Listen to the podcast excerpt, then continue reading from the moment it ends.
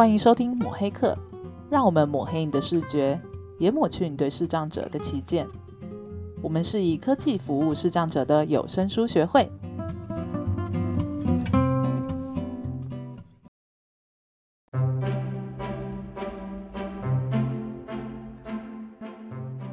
大家好，我是主持人木炭。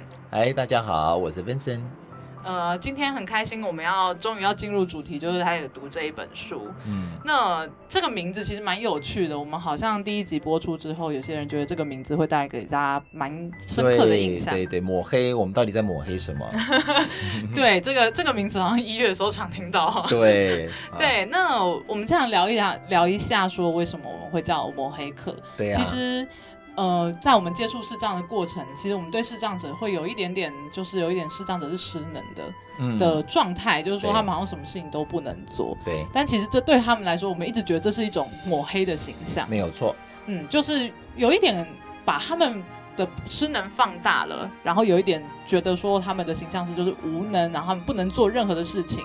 嗯。所以我们会希望说，借由这个节目，有点让大家。感觉到说他们其实是在抹黑视障者的状态。对，我觉得还有另外一个哦，黑这黑这个字，它好像大家都觉得哦，好像视障者就是因为什么都看不到就是黑。哎，我觉得不一定啊。我们我觉得我们后面可以请很多不同的这个那个受访者啊来跟我们聊一聊，到底黑这个事情到底在视障者来讲真的是黑吗？就好像有一首歌，对不对？你说的黑不是黑，你眼前的白是什么白？对，我觉得我们也许可以好好聊一聊，利用这个节目让大家理解“黑”这个字情到底对视障者是什么意义。说到理解，我们上次有讲到，我们进来这个单位其实没有太久嘛。对。那在刚进来这个单位的时候，Benson 有没有什么印象很深刻的事情？有有，我当时从那个门口一进来的时候，就发现这学校好特别哦，因为它在墙角啊。厕所啊，茶水间啊，上面都有贴泡泡纸。我想说，哎，这是什么特色？这也不像装潢啊。对，它确实蛮特别。而且我也有发现一件事情，就是因为我们都觉得啊，里面活动的人，就是说视障者他都会戴眼镜嘛。对。那我们会发现，尤其是我看到有些人，他没有戴墨镜，没有，他也没有戴手杖，嗯，他就走路摸摸摸摸到墙，好像真的就会撞到那个。就哦，我这个时候还发现，原来防撞子存在的意义是、这个。哎，对对，没有错，嗯，对，那。那个时候我就在，其实我那个时候蛮好奇的，我甚至会一直看他们说，他们真的是视障者吗？嗯，才发现说，渐渐渐渐才发现说，哦，原来其实很多人他的视障是外观看不出来的。对，就有些疾病他是这个状况。没有错，而且我也碰到一些视障的朋友啊，他即便失明很多年，他也一直不愿意拿手杖，因为他不想让人家知道他是视障者。可见，这个在一个视障者，他从心理层面中要慢慢走出来，我觉得是一件不太容易的事情。对，而且我听到有有些人可能一个月，有些人可能要几年，对，他都是。就是这个这个期间，我们都没有办法去，就是说，所以很多人他在跟我们讲话的时候，我们发现哦，原来他刚开始来来上课，但他其实已经在在家里待好几年。对，没有错。对，那在这样的一个状况，其实非常需要就是心理师的帮忙。没有错，哎，而且心理师啊，真的是一个非常专业的一个领域。那我们今天也非常非常的荣幸，也呃很特别，呃，邀请到我们在国内啊非常少数。啊，有获得心理师证照的一个视障老师小韵老师，我们欢迎小韵老师。哎，大家好，我是小韵老师。是小韵老师好，谢谢邀请我到节目来。哎，是小韵老师好。嗯，老师您可不可以呃简单的自我介绍一下？哦，好啊，呃，我是一个中途视障者。嗯啊，就是意思就是说我。虽然小时候我眼睛就不好，我是呃遗传的高度近视，嗯，那一直我记忆以来就是上千度的近视眼镜了，哦，但是到我二十几岁的时候开始视网膜有一些变化，嗯，但是我还是过着蛮正常的生活啊，工作啊，求学啊，啊，虽然视力是比较吃亏一点，但是到了我四十五岁的时候，我确实的视力有一些。突然的剧急剧的变化，是。视力下降很多。嗯哼，那时候我就不得不离开原来的职场，然后开始呃成为一位那时候轻度视障啊，那时候鉴定是轻度的，是。成为一位视障者。然后这十几年下来，也从轻度啊发展成中度啊，现在是重度啊，那视力现在就是变得很差，所以是一个资深的视障者啊，但是是从是慢慢变化而来的。是的，是的。那老师怎么会对心理智商有兴趣呢？哦，这个原原来应该是说来话长，那我长话短说好的，好的，好的，好的。呃，就是嗯，我原来在电脑界工作，嗯，那工作非常繁重，嗯，那当时不管家庭啊、工作啊，压力很大。后来因为眼睛也没好好保护了，就突然发生一些变化之后呢，是，呃，在还没有完全离开职场的时候，我就开始在琢磨了。我我才我才四十五岁，耶，说老是老，说年轻也挺年轻的，嗯，呃，我总是要为我呃。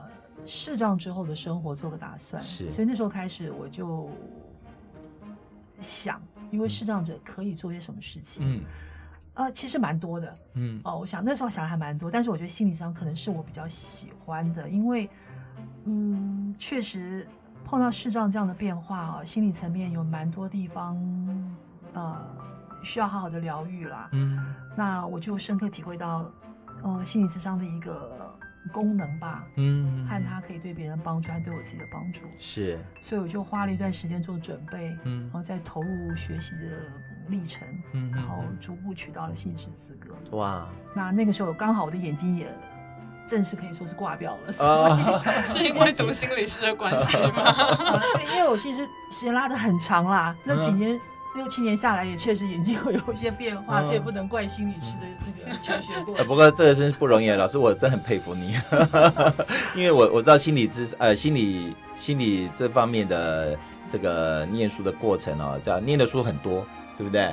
然后那个这个论文写的内容可能应该也是要非常的专业哈。嗯，是啊，就一般的那个硕士论文。对对对对对，不过我觉得老师真的是选对道路了，因为老师的声音真的非常的平稳。对，就跟老师聊天的过程，我觉得是蛮温暖的。嗯，而且不会就是情绪上是会把自己的步调放慢下来，好好的。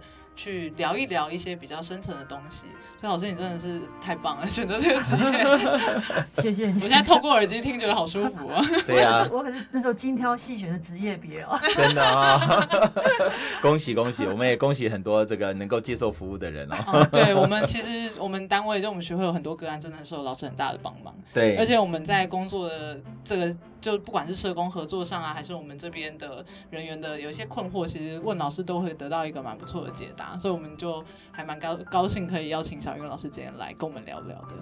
谢谢你们给我的回答。对，所以各位今天这一集麻烦重播十次。对，一定要，带给你们非常棒的正能量。对，一定要，一定要啊！我我我我自己来这边之后啊，我才发觉其实中途失明的呃比例啊还蛮高的。因为呃，我一直以为说呃，大家自己以前那种比较呃错误的一些印象啊，都好像以为我们这些视障的朋友都是天生的。就后来因为呃有接触到呃我们学会，然后开始做了一些研究之后，才发觉，哎，我我们台湾哈一年哈，我们目前大概有五万六千多个视障者，他有将近呃一万九千多个，他是呃十八岁以上的。那我再去看哦，因为我们现在大家都知道优生学嘛，哈，这个很多的筛检啊，这婴儿的筛检，大概在呃过往呃可能还有可能会是那种先天失明的状况，现在好像越来越少。那越来越少之后，代表中途失明的服务，其实它的量跟它的重要性是越来越大。对不对？你会不会有这种感觉？嗯、对，而且在我们在我进来工作之后，我才知道说，就是过去一些疾病，就是像例如说糖尿病好了，他们其实那个患者在台湾的比例算是蛮高的。那我过去知道它会造成失明，但是我不知道有这么多的是就是后天失明的。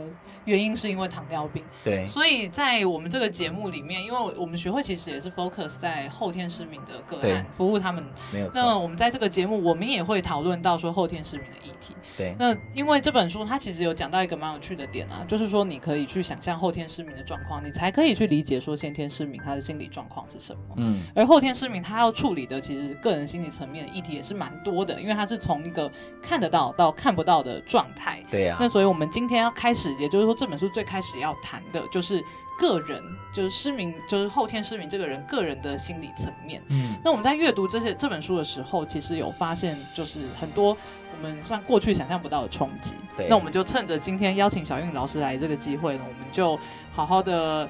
呃，拷问小云老师一番。好好，我尽量。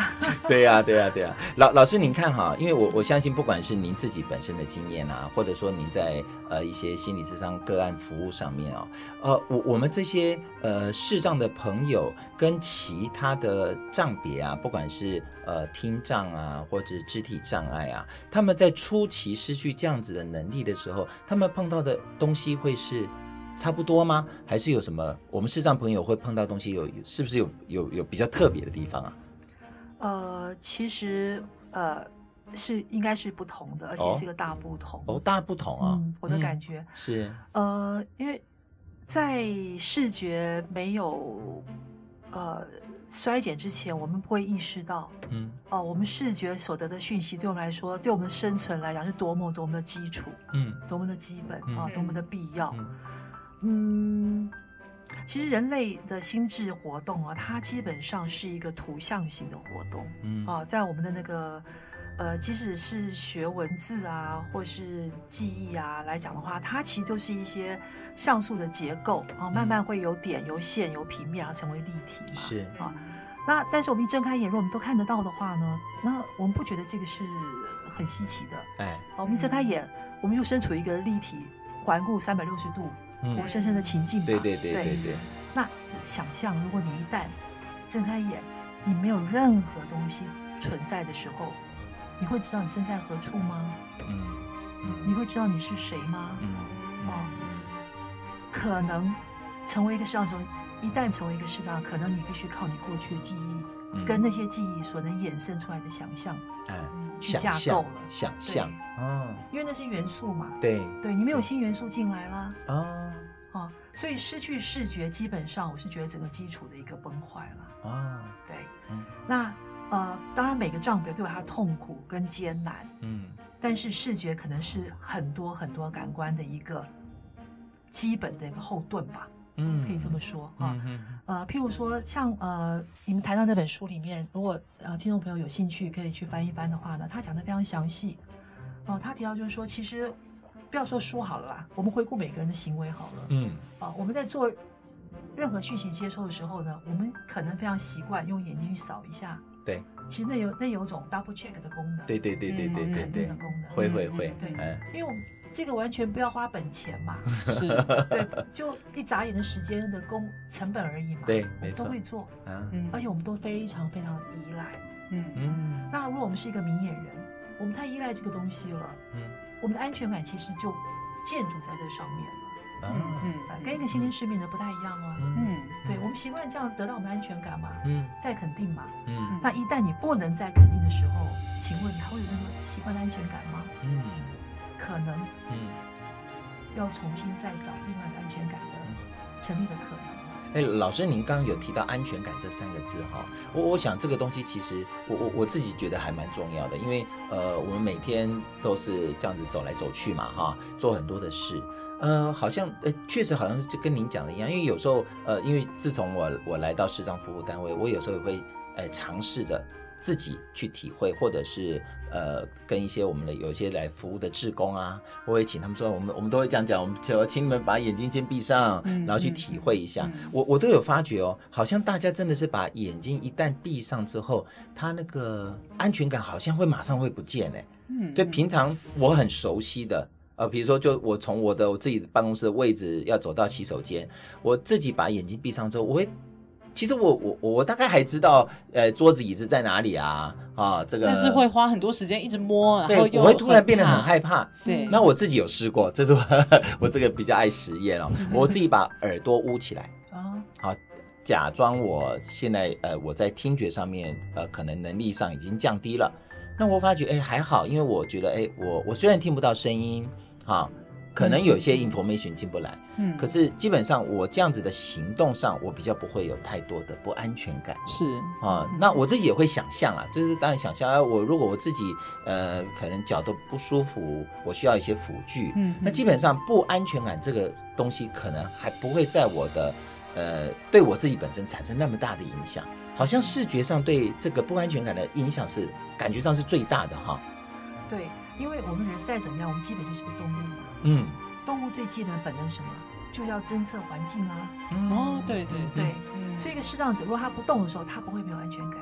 嗯啊，因为他不需要跟环境互动嘛。嗯，他本身环境是静止的。那当然，假设别人都静止，没有车来来往往的话，对对对。所以因为视障，他如果不动的时候，他可能就没有那个非常不安全感。嗯。可是你叫他动一下的时候，嗯，一般我们身为动物本能，我们一定要知道我们的环境的。长什么样子？对，嗯，对。对，所以呃，其他的感官可能都不至于让你完全对环境没有任何线索，嗯，但视觉是让你没有任何线索的。哦，对，小云老师这样一讲，我我还真的觉得这个影响性可大了。而且我其实，在看这本书的时候，我刚刚有一段老师提到，我超有感，就是讲到说。你看不到的时候，你会不会知道自己是谁？那我就想到，因为我现在是长头发，嗯、那我还记得我上一次剪很短头发的时候，我那一阵子早上起来照镜子，我都会吓到，因为其实我会用视觉去确认自己长什么样子，我的印象中会停留在什么样子。是，可是当他一个改变的时候，其实你会有点找不到你自己在哪里。嗯，你那种那种惊讶的感觉，我跟别人讲，别人没有经历的时候，他其实无法想象。但当你有一个很大的改变的时候，你自己都会有一点。我真的会看着镜子，想说，哎，这个人是谁？早上起床起床第一件事是看镜子，就是，哎，这个人是谁？等到我再过一两个礼拜，我才慢慢的适应自己的长相。那我就刚刚老师讲到，我就想到，如果我明天早上起来，我连自己长什么样子我都看不到的时候，那我要怎么知道我是谁？是对，确实那个那个冲击，可能 Vincent 哪天留长头发之后再剪短就知道了。好啊，我来哪天来试试看，真的很冲击。好 好好。那刚刚老师谈到，就是他的安全感。其实，在我看到这本书的时候，他其实很多人啦，就是我前一阵子有听到哦，超超多人爱讲，上帝为你关了一扇窗，就会替替你再开一扇窗。但是，当很多人就会觉得说，哦，对你失去视力了，哦，这个人一定是听力会变得很好，嗯，哦，你触觉可能因为你要去用你你要感知这个世界，你要靠着其他的。器官嘛，但其实这本书又提到，就说真的并不是说你失去视力的这些人，他的听力或者是他的触觉，他就会比一般人还要好。嗯，那老师有没有接触过这样的个案？是他，他其实是对这件事情是会有点有点呃，对他来说，其实这样的印象对他来说其实有点困扰的。对，因为这其实也是属于一个大家认为理所当然，其实不尽然的东西。因为这个理论出自于说脑部补偿功能啦，嗯，啊，脑科学刚发展的时候，他们发现脑部有补偿功能，所以那个理所当然，你视觉视觉皮质那一部分没有讯息讯号过来，它没有功用的时候，它会转为作为其他呃感官的呃替代嘛。哎，就是这个这个区域啦，可以转做支援其他的感官。它根据这个理论啦，对，所以他说强化的意义就是在这边，因为它多了一些处理的区域嘛。因为视觉皮质在我们的后枕部，对对对，那是蛮大的一块哦。视觉皮质是被视觉皮质区啊，就处理那个视觉讯息讯号的东西。嗯嗯，那那块区域还蛮大，可见它的重要性。你跟别的听觉皮质比较，它啊也是。老师这样讲，我又长知识了。对，对，我们大脑的这个确实啊，这样子。搞半天我们有一大块是在处理视觉。嗯，对，视觉皮质区是。所以跟它是根据一些理论，也不无道理，但是不尽然。嗯，那你刚刚提到的东西，就是我们的生活经验，确实因为呃。中途失明有很多原因，大部分的原因是因为身体的体质。对，啊，那代表说，呃，实际案例里面每呃很多中途视障者，他其实有其他器官的，也不见得是这么的敏锐或是优质了。嗯嗯。所以说，呃，因为失去视觉，所以会呃激发听觉啊，或是触觉啊什么的，这都太理想化了。嗯，对，像有些。呃，像 RP 是一个我们非常大众的呃视觉呃损伤者的一个那个疾病吧，嗯嗯，它有相当比例的比例多少我不清楚，但它也会有听觉的损失，所以它同时丧失两种功能的，嗯，好，只是呃，只是程度严重不一，就是视觉比较严重嘛，听觉会比较刺激。那糖尿病更不用讲，它触觉是是钝化的嘛。OK，对，嗯，那光这这两大宗就占了很多视觉障碍者的比例了。那还有其他的疾病？哎，老师可以花一点时间帮我们介绍一下什么是 RP 吗？呃，因为我本身不是 RP 啊，但是我接触了蛮多的呃当事人是 RP，它是一个叫什么呃视网膜色素沉淀，它是一个基因的一个。遗传啦，不能讲图片，它是一个遗传啊。那是显性隐性，我就不记得了啊。但它是逐渐的，它的视，我们眼睛有视野，嗯，好，明眼人可能要去想象一下，就像你一个广角电视跟窄平面电视的感觉，对对对。那 RP 很多是它的视野逐渐逐渐由左右两个两端呢，慢慢的向中间萎缩。哦，换句话讲，它的视角，假设我们的视角。原来是一百八十度开展的，嗯、就换句话说，你左边可以看看到最左边，右边可以看到最右边。嗯，但是 RP 它会慢慢的往中间窄化，嗯，所以它最后的视角受是由那个扇形的角度去慢慢的减少。嗯，譬如说，他可能只看到百分之三十的角度，是。往前看上去百分以中间线为主的话，左右各百分之十五，嗯，OK，或是慢慢收窄，变左右各百分之十，哦，到最后看到中间只有一条线，一线天呐，哇，只有看到中间，所以它是慢慢慢慢的退化，这样对，这是呃缓慢，但随着时间而退化的，哦，所以蛮 R RP 有蛮多的比例是中途视障者，但他们的接受的时间。适应时间也给的比较长，嗯嗯，所以适应的会比较好。哦。对。哦，但是 RP 都老师刚刚讲的，就是说，但是 RP 它可能会伴随这个这个疾病伴随的是有听力的有。一些影响。我接触的案例里面有大概五分之一吧，嗯，它也是听力会慢慢的退化，对，而且而且要戴助听器。哦，这么严重啊？对，哇。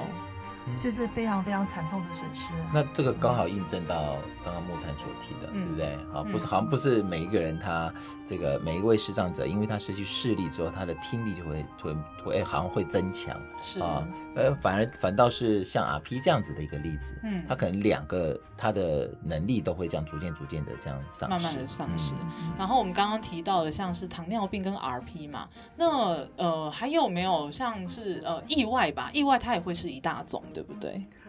呃，不算大宗，嗯，但是有，但是，年轻，他讲年龄比较轻吧。哦，另外一大宗就是视网膜剥离，我就是属于那一种高度近视，那个是很大宗。嗯，那视网膜剥离，呃，人口慢慢增加，是因为中老年的那个视网膜剥离的案例继续急速上升。嗯，哦，所以这是呃以年龄层来讲是个特色。嗯，对，因为像像是我刚刚会提到意外，就是我很好奇的就是。意外，像老师刚刚提到，意外他可能是青年，就是比较年纪比较轻的，他可能正在发展，或者他对于世界的认知正在建构。那他这样子丧失视力的时候，那他精神的状态呢，会不会干扰到他其他的器官？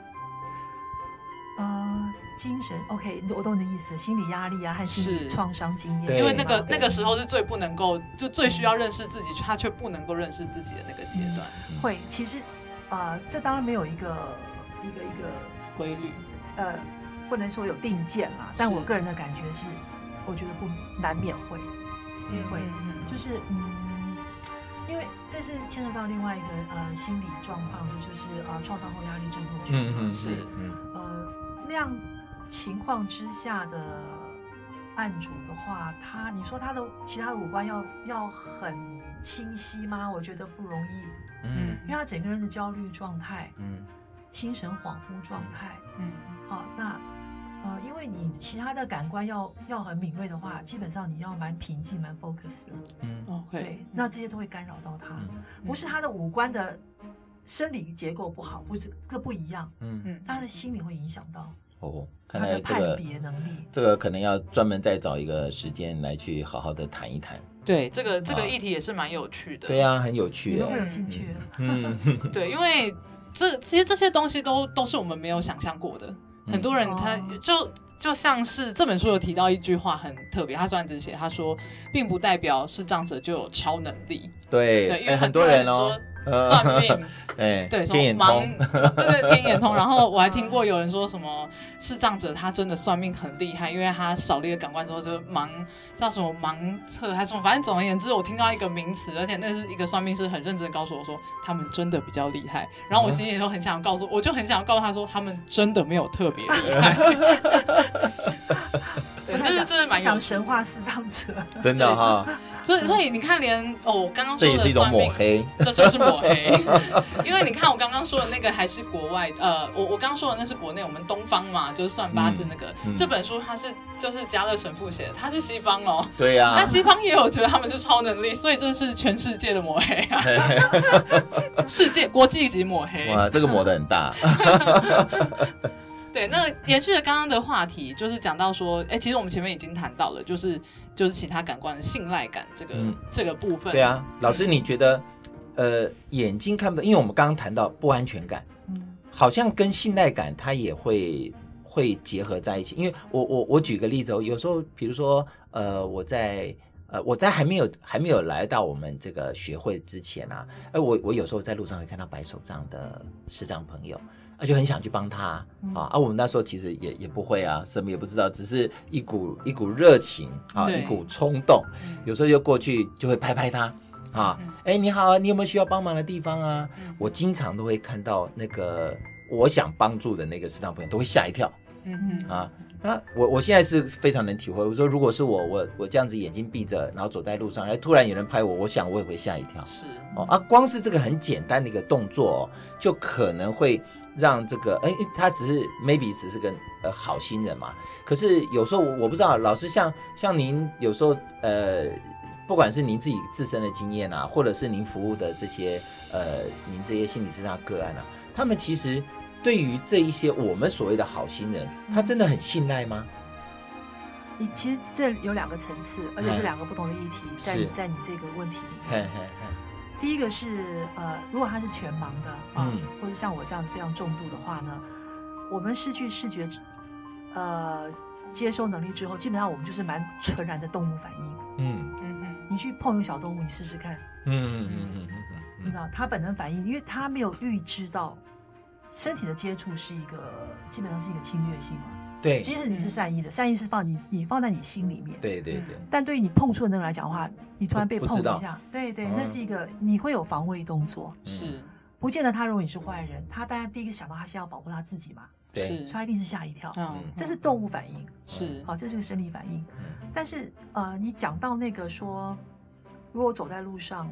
别人愿意帮助我，我是非常的高兴，而且我很期待，我真的很懒哦。对，但是那跟信赖无关哦，无关。对，因为那老师你怎么知道他会带你去哪里？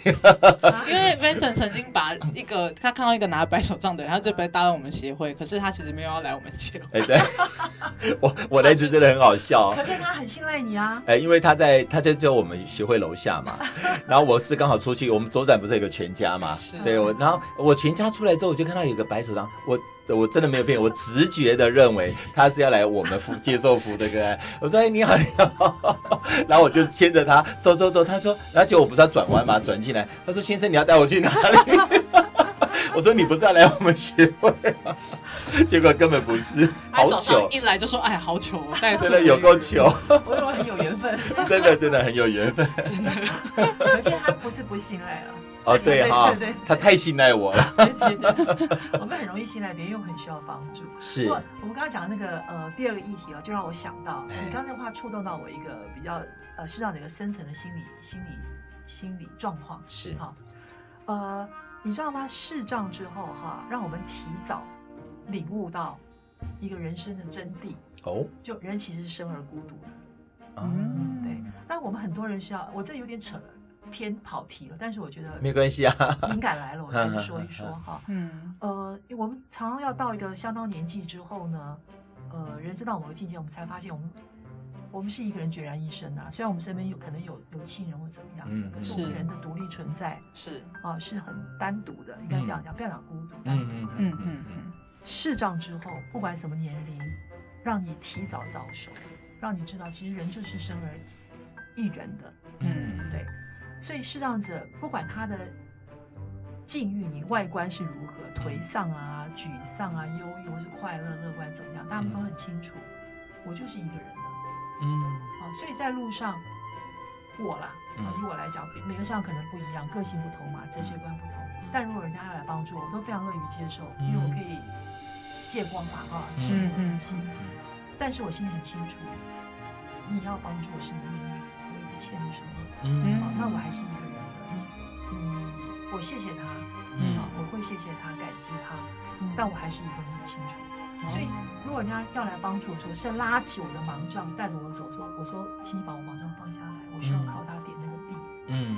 嗯，哎，这个老师提到一个很有趣的事哦，很多人都觉得自己呃要带视障者，可是不知道怎么带，他们好像直觉反应就是拉起那个盲杖。嗯，这件事情真的，我就很像火车快飞的那个，就架着我的。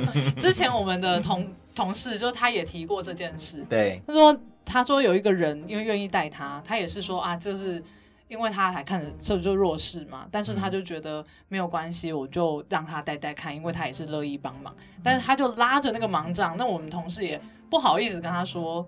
这样不对，他就这样拉着他走进了电梯，嗯、然后那个电梯空间又很小，就卡到别人。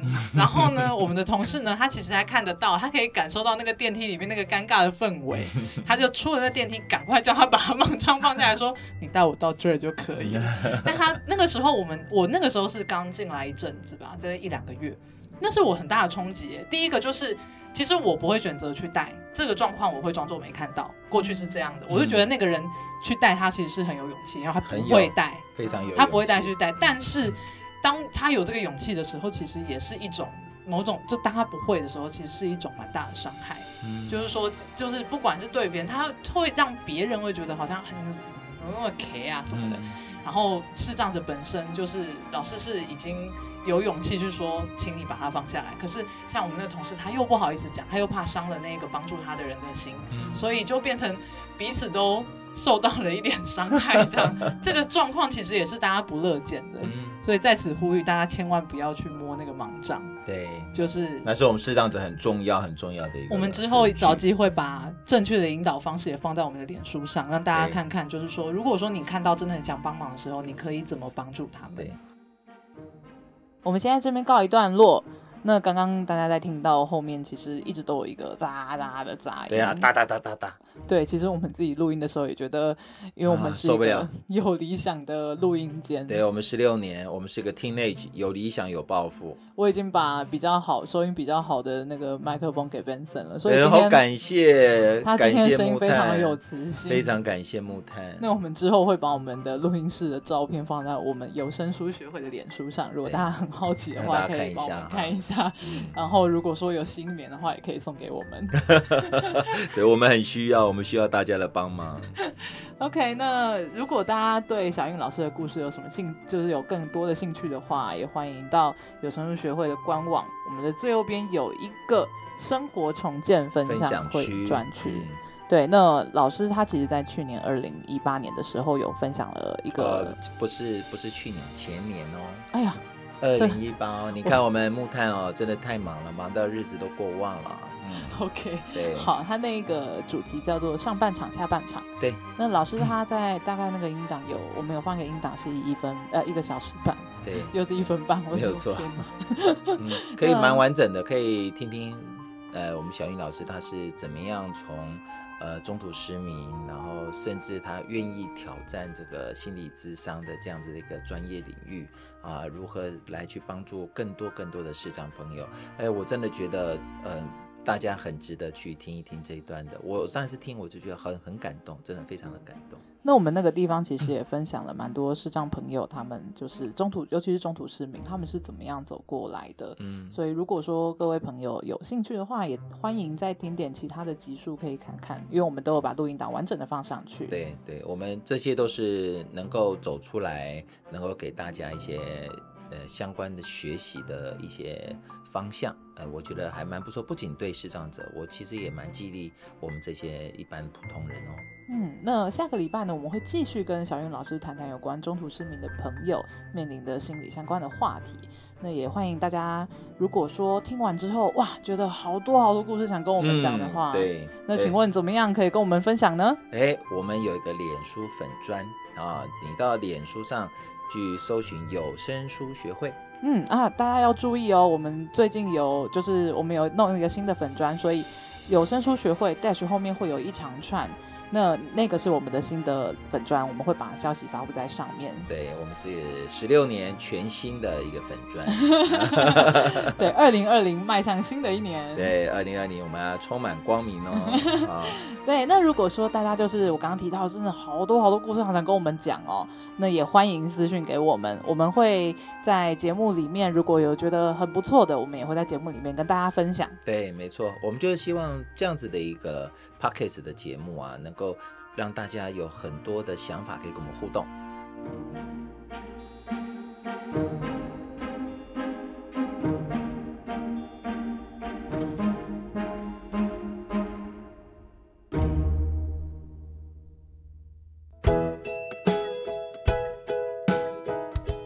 那我们的节目呢，会固定在每周四的五点上线。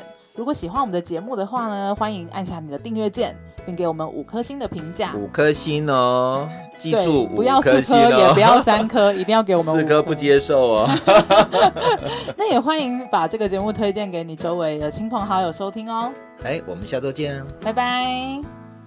本节目由社团法人台湾数位有声书推展学会录制剪辑，有声书学会以科技服务视障者的 NPO。